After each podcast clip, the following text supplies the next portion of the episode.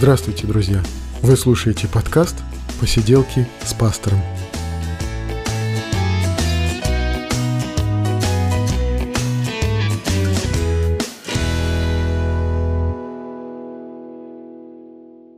Привет, друзья! Это 48-й выпуск «Посиделок», и мы говорим о христианстве, о его истории, мы говорим о Священном Писании, мы говорим о том, что интересно, о том, что с нами происходит.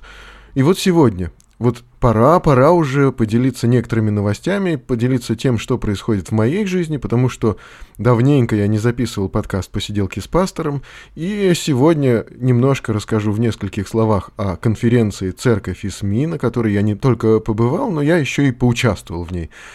А, немножко расскажу о новостях моей жизни и такая тема, которую я предлагаю на сегодня, почему же христиане так упорно не ругаются матом? Почему не приемлют этих слов и выражений? Почему так кривятся, когда это звучит вокруг? Почему?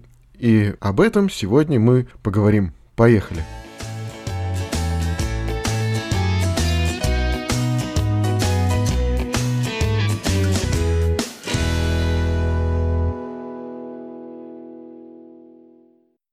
Итак, конференция «Церковь и СМИ» была организована Российским союзом евангельских христиан-баптистов, хотя, конечно, ничего такого сугубо специфического на ней не звучало, не происходило, и это могло касаться любой конфессии абсолютно и ну, любых, можно сказать, средств массовой информации. А средства массовой информации, СМИ, а, есть определенные и у протестантов. А, некоторые заявлены как межконфессиональные, действительно они такие. Некоторые как бы существует под эгидой Российского союза евангельских христиан-баптистов, как, например, журнал «Христианское слово», есть э, какой-то некий журнал, по-моему, «Решение», есть э, газета «Мир», которая выпускается в Петербурге, есть э, радиостанции, Теос или Новая жизнь. Ну, то есть э, есть определенные СМИ, христианские СМИ. И вообще звучал вопрос, что такое христианские СМИ, чем таким они особенным отличаются, в каком состоянии сейчас эти СМИ находятся. Я был только на втором дне конференции, ну и уже, э, судя по второму дню, тоже ощутил вот это вот этот вопрос вообще, что с нами происходит, в каком мы все состоянии. А, такой небольшой между собойчик, надо сказать, не очень много людей там присутствовало. Приехала большая делегация из Питера, и в основном это э, вот христианская газета «Мирт» и э, радио «Теос», питерское подразделение радио «Теос». И э, были еще, я так понял, с Поволжья, с юга России. Московских было совсем немного, но мы были. И было руководство Союза, что особенно важно, приятно. Руководство Союза, Э, Петр Вальтерович Мицкевич и Виктор Владимирович Игнатенков. Они были и первый, и второй день конференции, все внимательно слушали, во всем активно участвовали, э, закрывали, открывали конференцию, отвечали на вопросы, и это очень на самом деле важно. Важно услышать ну, а какова позиция руководства Союза? Я тут могу сказать, что, кстати, позиция руководства Союза достаточно активная, достаточно вообще такая благословляющая. То есть мы видим заинтересованность руководства Союза, мы видим понимание и в том, что христианские СМИ нужны. Ну, как бы вопрос может быть и риторический, нужны ли христианские СМИ? Да, конечно, нужны. А кто их будет обеспечивать, да? И а как будут участвовать христианские церкви в жизни СМИ? А как а, будет происходить это взаимодействие? Ведь когда в церковь приходит представитель, скажем, христианской газеты, а, или, скажем, христианского радио.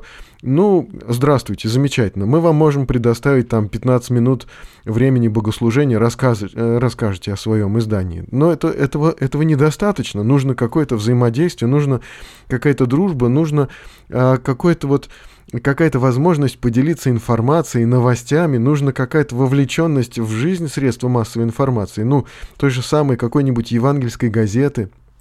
И говорилось Э, кстати, очень важное, что состояние СМИ сейчас, несмотря на то, что они существуют, что есть эти газеты, журналы, радиостанции, есть некоторые даже телевизионные студии или какие-то попытки что-то такое создать, есть каналы на Ютубе, но несмотря на все это, на то, что вот СМИ, в общем-то, существуют, и они производят какую-то продукцию, но состояние христианских СМИ сейчас пока что очень не, не, не лучшее. И э, проблема не только в аудитории, не только в охвате. когда, конечно же, СМИ говорят, что ну, нужна аудитория, может быть, выйти на какие-то рынки совместно с какими-то светскими СМИ, может быть, как-то участвовать в каких-то совместных проектах, может быть, поднимать какие-то вопросы, которые были бы интересны не церковному читателю или слушателю. Когда вот говорится вот это все, то э, э, чувствуется сразу же попытка как-то замаскироваться под светские средства массовой информации. Чувствуется сразу же желание как-то выйти вот, вот на это поле, да, вот в это море, в котором, значит, живут эти светские средства массовой информации. И я чувствую это, слыша это, как бы у меня все внутри вот возмущается и кипит, потому что мне кажется, что вот это как раз ни к чему. Я лично свою позицию, свою точку зрения вот сейчас могу высказать в этом подкасте, как мне кажется, хотя, конечно, я сейчас не оперирую вот такими понятиями, как э, бюджет средств массовой информации, да, их взаимоотношения со спонсорами, вот это все, кто будет покупать, насколько будет это все востребовано. Я лично понимаю, что Христианские СМИ должны рассказать о христианстве и о христианах, о том, как мы живем, о том, что с нами происходит, о том, во что мы верим, и э, вообще говоря, вовлечь, ну, если речь идет, например, о неверующем, о светском, о нецерковном читателе, слушателе, зрителе, что вовлечь его вот в это вот общение – не обязательно сразу же рассказать ему все истины Евангелия. Возможно, если мы пытаемся рассказать это сразу, у нас ничего не получится. Евангелие слишком обширно, слишком уж оно а, проницает во все, во все стороны, во все глубины, а, во все закоулки нашей жизни. Но начать показывать, как Евангелие в нашей жизни вообще э, живет, как оно в нашей жизни растворяется, да, вот это вот мне кажется очень важно. То есть неверующий, не церковный зритель, читатель, получатель информации, он зачастую иногда сам ищет, э, вот, чтобы такое узнать о христианстве. Прежде чем даже прийти в церковь, э, хотя э, мы считаем, что это неправильно, но э, неверующий человек, не церковный человек, скорее всего даже обращается к каким-то книгам, к каким-то источникам, прежде чем прийти в церковь, ищет узнать вообще, а что же это такое. И когда человек задумывается, ну пусть, допустим, даже, скажем грубо, задумывается о религии, и когда он, может быть, делает выбор, размышляя, и в его голове там одновременно и на равных э, конкурируют, скажем, буддизм, допустим, ислам и э, христианство, и, может быть, какие-то экзотические еще верования. И вот когда человек задумывается об этом, ему интересно узнать, ну а что же христиане расскажут о своем-то христианстве? Не призывая его куда-то, да, не затягивая куда-то, не сразу же не наваливая на него каких-то обязательств и обязанностей, ну просто, а что же христиане могут рассказать о христианстве в целом и о себе, в частности, как о христианах? И вот мне кажется, вот моя такая точка зрения, вот в этом роль, ответственность, задача христианских средств массовой информации. Рассказать нам самим и окружающему миру о нас, о том, как мы живем, о том, во что мы верим, о том, что такое христианство, да, как оно проявляется в наших жизнях, как оно на нас влияет, как оно нас трансформирует. Ну и вдобавок, поскольку это все-таки жизнь, наша жизнь, о том, что нам интересно, что с нами происходит. Вот может быть, от э, средств массовой информации я это не дождавшись, начал записывать свой подкаст, чтобы сделать именно то, о чем сейчас я говорю. Рассказать о христианстве, о христианской жизни, о том, как влияет на нас Евангелие. И, в общем-то, вовлечь, может быть, слушателей, читателей, может быть, человека, находящегося в стороне от церкви, от церковной жизни, от христианства, вовлечь вот в это вот общение, обсуждение нашей жизни э, во Христе, со Христом, в Боге. Это, мне кажется, очень важно. И именно а, такой вопрос, такой запрос есть у неверующего человека. Вот Священное Писание говорит, уста священника должны хранить ведение, потому что закона ищут от уст его. И, и действительно оказывается, что от христиан в какой-то момент неверующие окружающие люди ожидают услышать вот такого свидетельства. Вот, а что же там такое-то у вас в христианстве? Что же вообще происходит в вашей церкви? Какова же ваша жизнь и каково ваше упование? На самом деле, может быть, не такими совсем словами, но интерес именно такой. То есть аудитория э, на самом деле есть, существует вот эта вот аудитория людей, которые хотят узнать. но стесняются спросить которые хотят узнать, но боят, боятся, что их будут куда-то затаскивать, которые хотят узнать, но пока не готовы ничего менять в своей жизни, хотят узнать, что такое христианство, но не хотят каких-то конкретных шагов. Ну пусть они имеют право на это, имеют право знать, и именно тому, может быть, должна быть посвящена или отчасти должна быть посвящена работа христианских средств массовой информации, каких-нибудь христианских блогов, подкастов или ютуберских каких-нибудь видеозаписей. Э, хорошо, если это сможет делать и подкаст «Посиделки с пастором». Мы задавали там вопросы, и, скажем, задавали вопросы руководству Союза. Я задал вопрос, э, а как руководство Союза видит возможность сотрудничества со светскими СМИ, с неверующими, так скажем, СМИ. И Мицкевич Петр Вальтерович ответил, что э, вообще опыт очень э, негативный. Э, у него личный негативный опыт. То есть э, он был обманут однажды, когда пришли какие-то представители средств массовой информации. Не знаю, кто это был, телевизионщики или, или журналисты, какие другие. Но когда было заявлено, что есть вопрос определенный о церкви Голгофа, в которой Мицкевич является пастором, и когда э, там все показали, дали снимать, э, и э, он подробнейшее интервью давал, и когда все это без какого-либо согласования, э, сильно порезанное, давалось совершенно в негативном ключе как он сказал, вот про то, как мы собираем деньги. Ну, э, естественно, церковь для своего существования собирает деньги. Это, это, это как бы нормально. Если э, вдруг несколько человек соберутся какое-то время провести вместе, то им придется собрать деньги для того, чтобы хотя бы попить чаю. Это естественно. И просто проблема была в том, что журналисты делали вид, что они интересуются одними вопросами, а в результате представили интервью, в котором нарезка с ответом на совсем другие вопросы. Это был обман, и это было неэтично. И вот такой вот негативный опыт заставляет, э, скажем, председателя Союза евангельских христиан-баптистов относиться с большим недоверием к светским, к, так скажем, неверующим СМИ или неконфессиональным СМИ. Хотя были и э, другие, другие, э, другой опыт, другие случаи.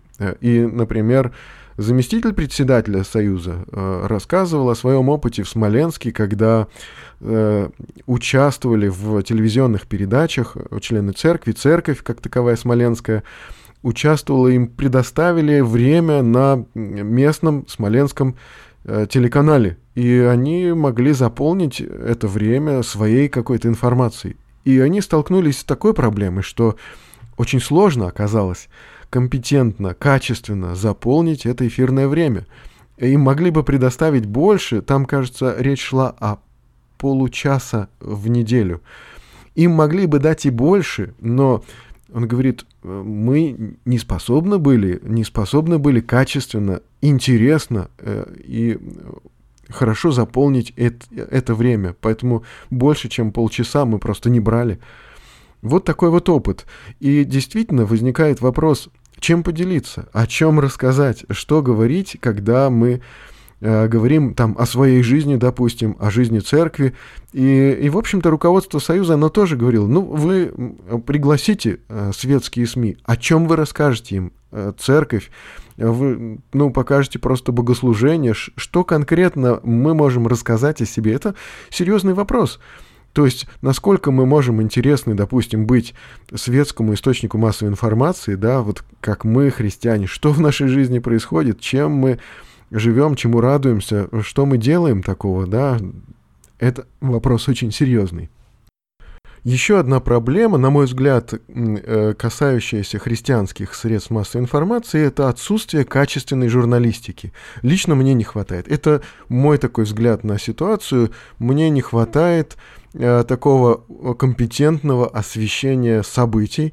Мне не хватает э, компетентного освещения каких-то новостей и нашей жизни, и какого-то еще анализа, может быть, публицистики, которая привязана ко времени. Мы очень часто видим публикации э, каких-то статей, проповедей, размышлений, и проходит время, действительно, какие-то прошлогодние, позапрошлогодние газеты раздаются и говорят, ну а чего, а, собственно, да все там как бы настолько же актуально, потому что, а что поменялось? Ну как же, все поменялось, мир поменялся, два года прошло, все изменилось.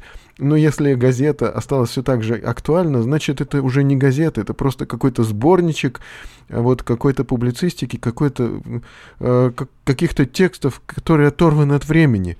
Я считаю, что ну, лично мне было бы интересно видеть средства массовой информации, которые ведут серьезную журналистскую работу. Но у нас еще пока нету серьезной журналистской подготовки, э, нету, может быть, людей, которые способны писать о том, что происходит сейчас.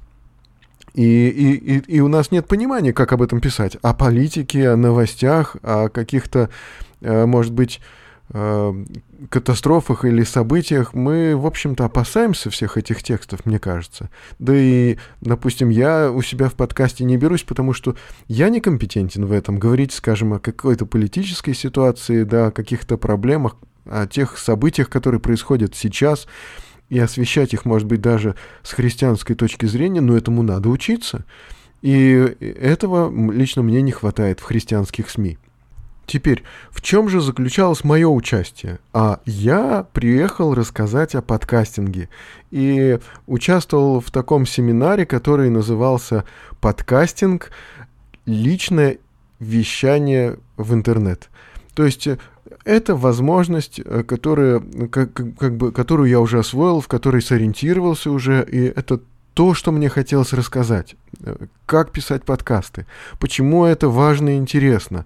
Может быть, э, более актуально, как записывать ролики в Ютубе, но пока что я таких докладчиков не видел, и я могу рассказать о подкастинге, я приехал для того, чтобы об этом рассказать. И я видел, какой это интерес вызвало. То есть это семинар, который собрал больше всего участников. Э, на этом семинаре я, ну, во-первых, собрал вот эту студию, то есть поставил ноутбук, микрофон на стоечке, э, подключил его через внешний вот этот усилитель, через внешнюю аудиокарту, и показал, как выглядит подкастерская студия. Это все очень просто, и это все относительно недорого. Я называл цены, я называл варианты, то есть, скажем, и микрофоны могут быть разными, разными по цене, разными по сложности. Там, скажем, я вот этот подкаст записываю через конденсаторный микрофон. В каких-то случаях может оказаться удобнее использовать динамические микрофоны. Э, вот,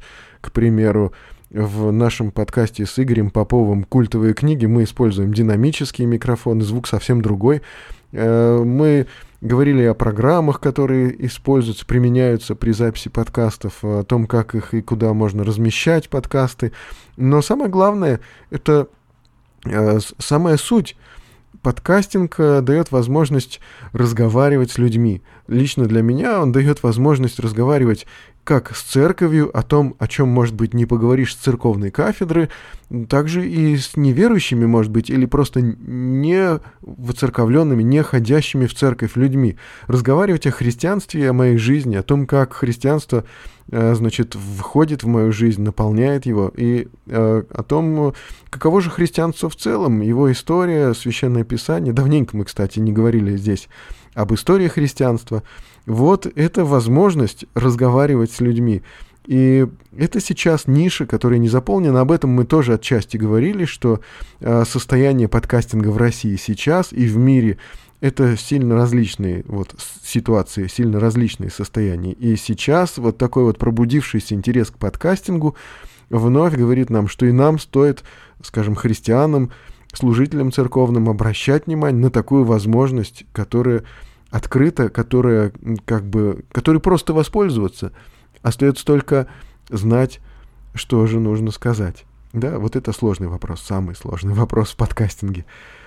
Итак, э, неплохая была конференция, я поучаствовал, я лично был очень рад, я рад, что э, и на средства массовой информации сейчас мы обращаем внимание, что они, вот как они существуют, понятно, что они дают нам, потребителям, или нам, церкви, или э, конфессии в целом или христианству в целом, что дают средства массовой информации и чем мы друг другу можем помочь.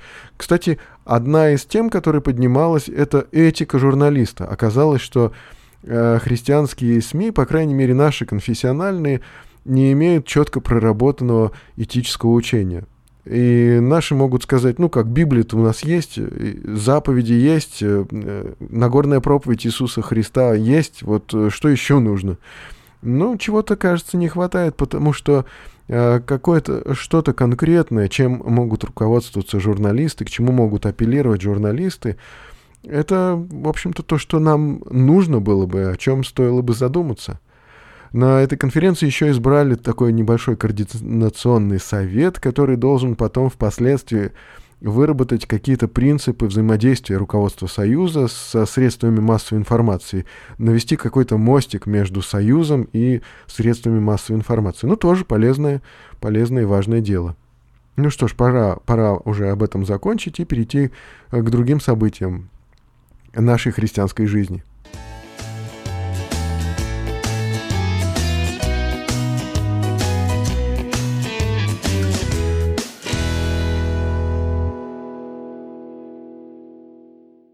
Так вот, событие из моей жизни, которым стоило поделиться, это то, что я дал объявление о продаже светового оборудования, студийного фотооборудования.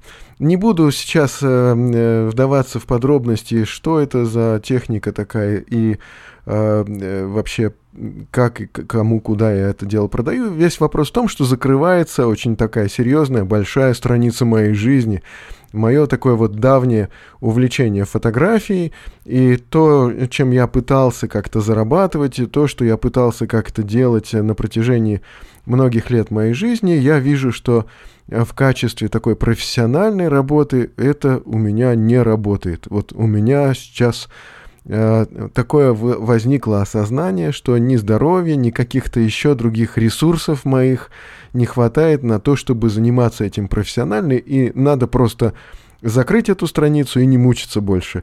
Потому что э, прекрасное и э, интересное увлечение моей жизни я попытался превратить в мою профессию, может быть, э, попытался превратить в более уже позднем возрасте, когда уже, может быть, не стоило это делать. Мне было это интересно, но э, я вижу, что Э, это увлечение вступает в определенную такую конкуренцию со, со служением, с возможностью в том числе, кстати, записывать подкасты. Одна из, э, таких, один из таких серьезных дефицитов, с которыми я сталкиваюсь, это дефицит времени.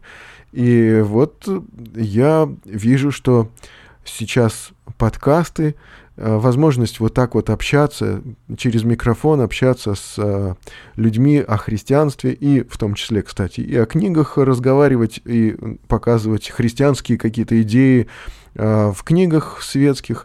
Это такая возможность, которая стоит дорогого и ради которой можно закрыть вот этот вот уже откры, открытый прежде вопрос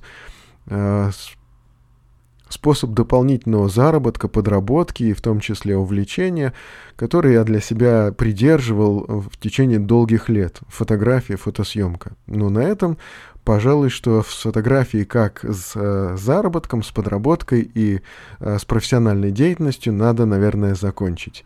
Ну что ж, иногда они заканчиваются, иногда они закрываются, тем не менее, жизнь продолжается, и я лично полон оптимизма. Господь дает в нашу жизнь много интересного, и когда даже оно заканчивается, оно в каком-то смысле остается с нами в нашей памяти, э, в нашем опыте, и, в общем-то, я не жалею об этом.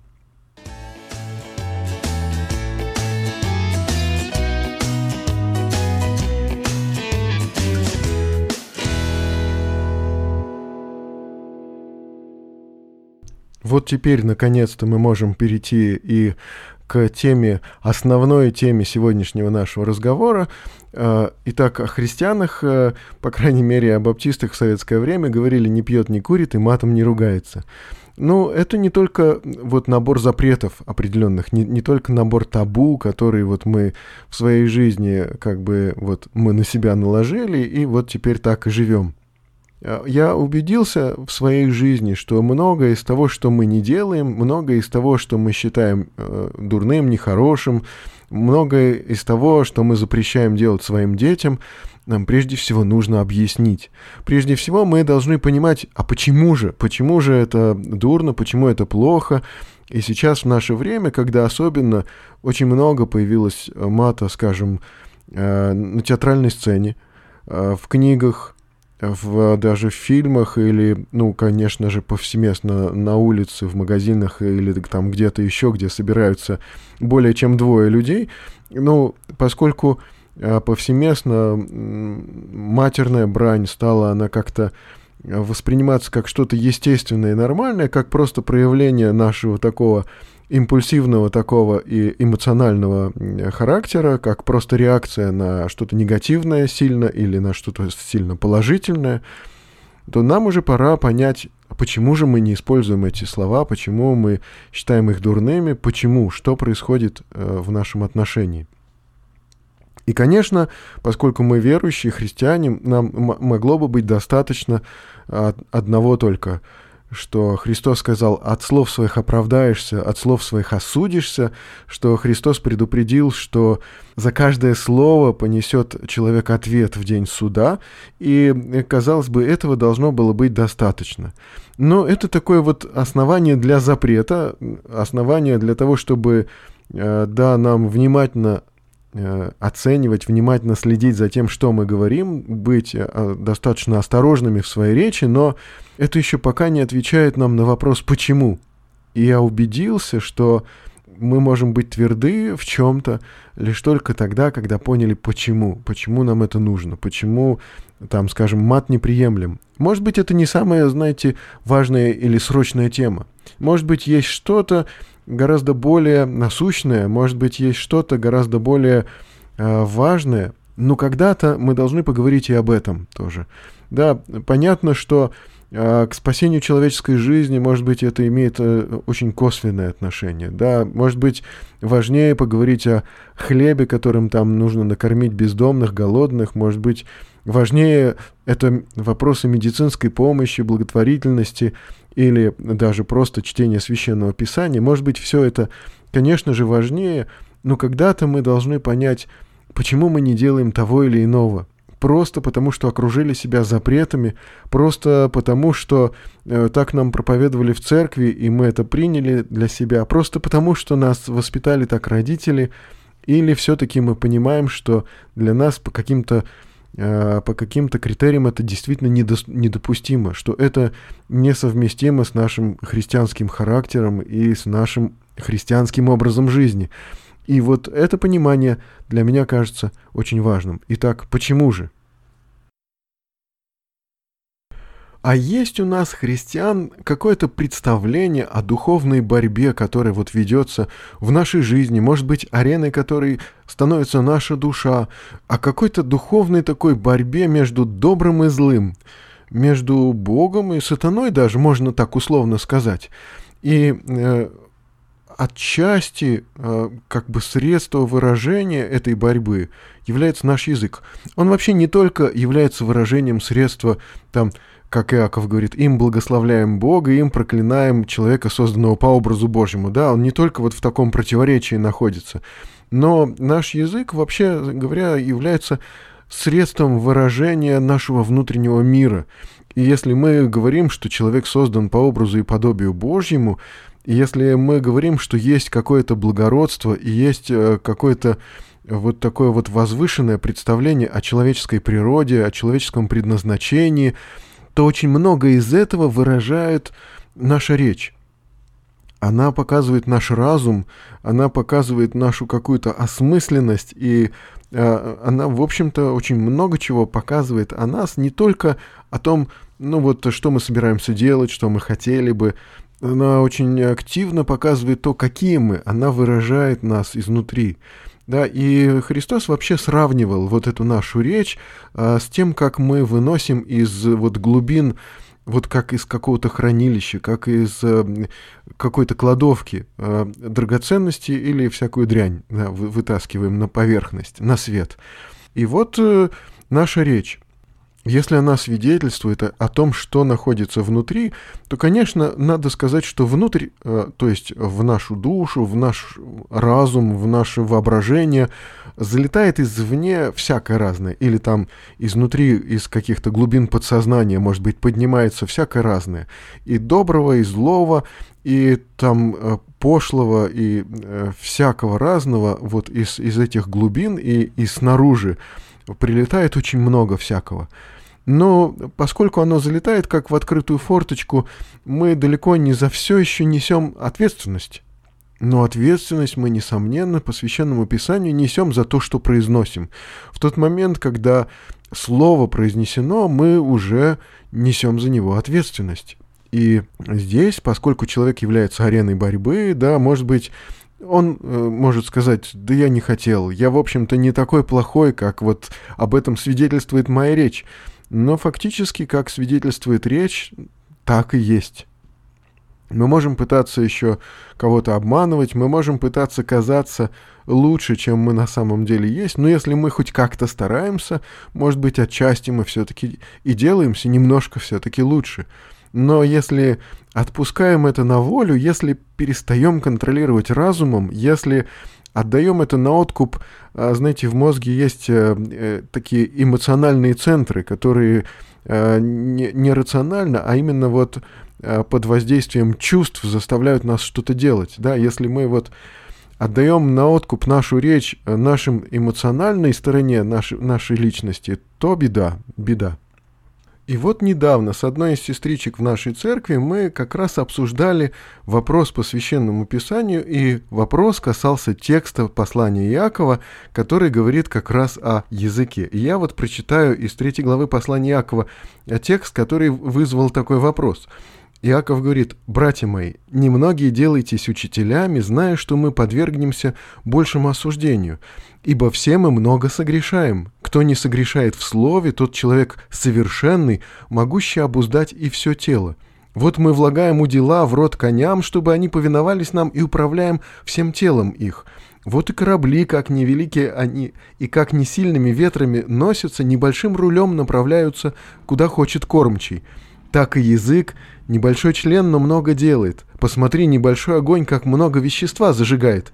И язык огонь, прекраса неправды. Язык в таком положении находится между членами нашими, что оскверняет все тело и воспаляет круг жизни, будучи сам воспаляем от гиены. Ибо всякое естество зверей, птиц, присмыкающихся и морских животных укращается и укращено естеством человеческим. А язык укротить никто из людей не может. Это неудержимое зло, он исполнен смертоносного яда. Им благословляем Бога и Отца, и им проклинаем человеков, сотворенных по подобию Божию. Из тех же уст исходит благословение и проклятие.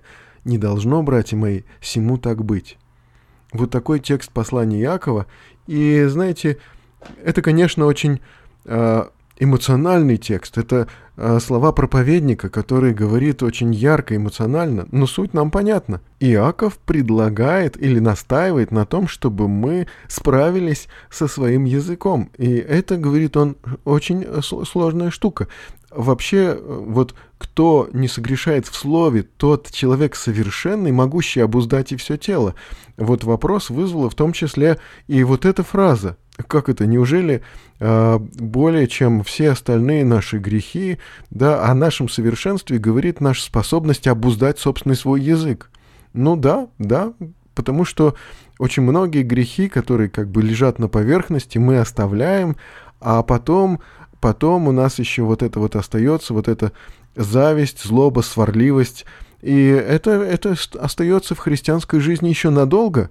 И действительно, э, мы как бы привыкаем руководствоваться какими-то разумными аргументами э, в нашем выборе, в наших делах, но э, эмоции берут вверх в какие-то моменты, когда мы не делаем, казалось бы, вот такого серьезного, сложного выбора, когда мы просто общаемся с кем-то и просто э, расслаблены, тогда эмоции могут брать верх, и мы как бы выдаем, что, что есть внутри. Мы можем показать вот какую-то далеко не э, симпатичную, симпатичную начинку.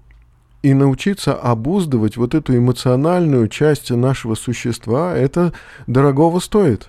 Теперь, э, что касается, собственно, мата, матерных выражений. Вы замечали, друзья, ведь э, все эти выражения, они как-то связаны с сексуальностью человека. Они каким-то образом эксплуатируют его вот эту э, сторону его жизни, его организма, его сексуальность. И против этого в основном и направлены вот эти сатанинские просто такие удары. Они направлены на то, чтобы дискредитировать, опошлить и как бы показать в таком э, нелепом и э, карикатурном свете человеческую сексуальность. То, что может быть у человека э, наиболее требует аккуратного, такого деликатного отношения. И, и сатана бьет поэтому. Э, представьте себе человека, молодого человека, который вот э, так вот постоянно использует матерные фразы, да, и потом вдруг, например, этот молодой человек влюбляется.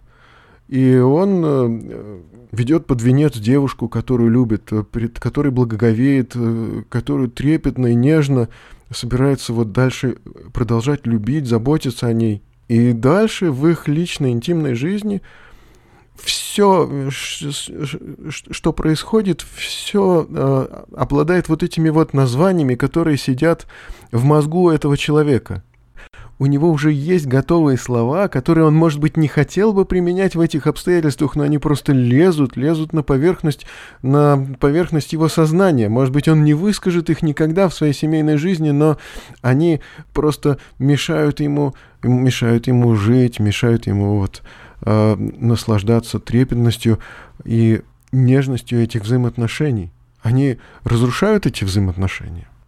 Апостол Павел когда-то, ну, разговаривая совсем о других вопросах, он на самом деле упоминал, что вот мы э, как бы состоим из органов, из членов нашего тела, да, и о некоторых требуется большее попечение, и мы от этих требующих большего попечения, мы как бы это попечение, мы более благовидно их укрываем, более благовидно укрываем. А здесь э, те же самые органы мы выставляем Э, на всеобщее обозрение, на всеобщее обсуждение и осмеяние.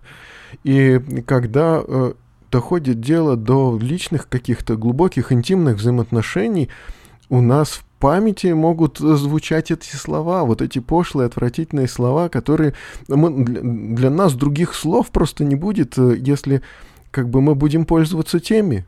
Вот в чем существенная опасность. Э, что-то самое важное, самое интимное, глубоко личное и э, то, что требует наибольшей деликатности, более всего и опошляется, более всего и терпит поношение.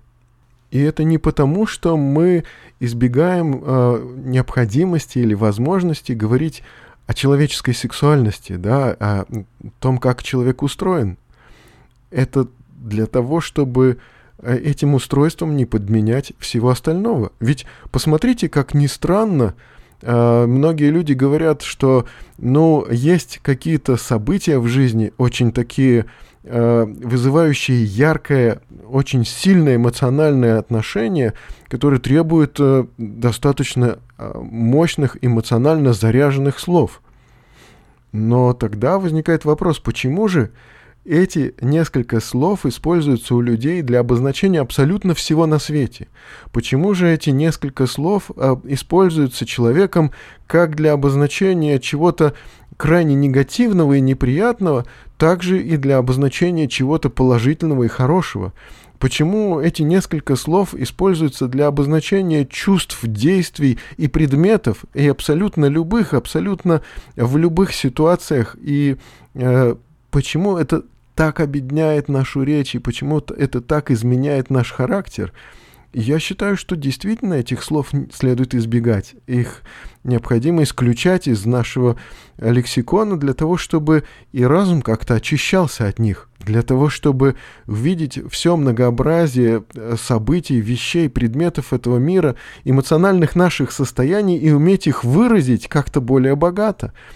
Ведь от того, что мы выражаем все изобилие наших чувств, э, ситуаций, возможностей, мыслей несколькими лишь словами, которые употребляют, которые понимаются в зависимости от контекста и в зависимости от, от голосовой окраски, ведь это же настолько сильно объединяет не только нашу речь, но и наш разум и наши взаимоотношения с другими людьми. Вот это действительно катастрофа, это интеллектуальная какая-то бомба, которая взрывается в нашем обществе. Мы объединяем свой разум и свои взаимоотношения.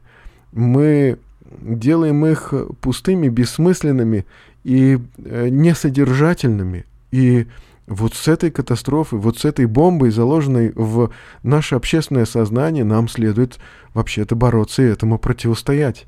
Мы не используем этих выражений не только потому, что это запрещено. Мы видим, как это ужасно и как это разрушает и жизнь отдельного человека, и жизнь общества, и семьи, и, э, в общем-то, внутренний человеческий мир.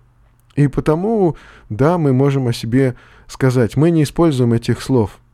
У нас э, есть весь наш язык, э, да, все наши чувства, у нас есть множество возможностей, чтобы выразить и наше негативное какое-то переживание, и наше позитивное переживание, нашу радость, наш гнев, мы можем выразить это словами и можем сами осмыслить, почувствовать и пережить, и дать возможность осмыслить, пережить и почувствовать окружающим нас людям.